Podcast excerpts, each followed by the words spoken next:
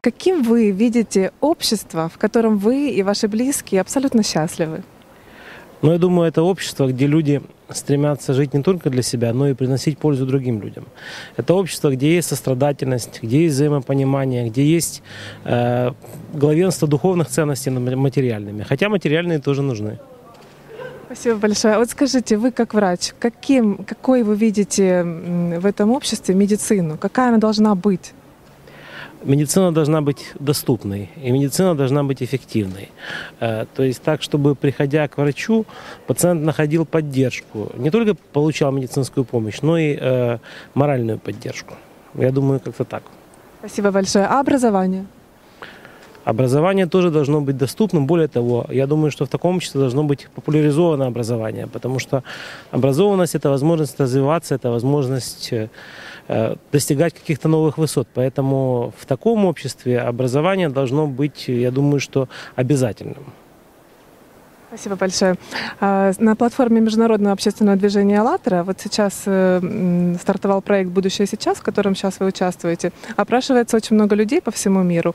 И вот благодаря этим опросам уже сформировалась такая некая модель того, э, ну, тех условий, которые могут быть реализованы в мире в целом. Вот сейчас я вам их назову. Хотели бы вы жить э, в таком обществе, где люди работают 4 дня в неделю, 4 часа в день, Э, Два, час, два отпуска, оплачиваемые в год. Э, При этом цены фиксированные по всему миру, и благодаря чему люди не боятся тому, что будет перепады каких-то инфляции. То есть вот такие вот основные моменты. Хотели бы вы так жить и почему? Вообще звучит заманчиво, хотя э, работая в медицине тяжело представить 4 часа- в день и 4 дня в неделю. Ну, наверное, при определенной организации общества, при определенном подходе, если это возможно, это довольно интересно, поскольку на сегодняшний день, насколько мне известно, многие страны и переходят к четырехдневной рабочей неделе, поэтому есть такой вектор. Если такое возможно, то нужно смотреть, нужно пробовать. Почему нет?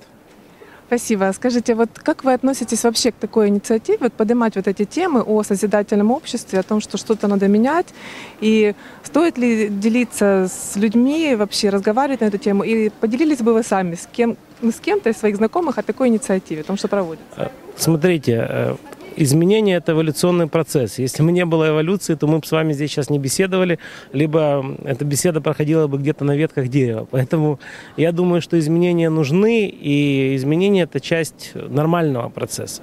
Ну, в общем-то, я за.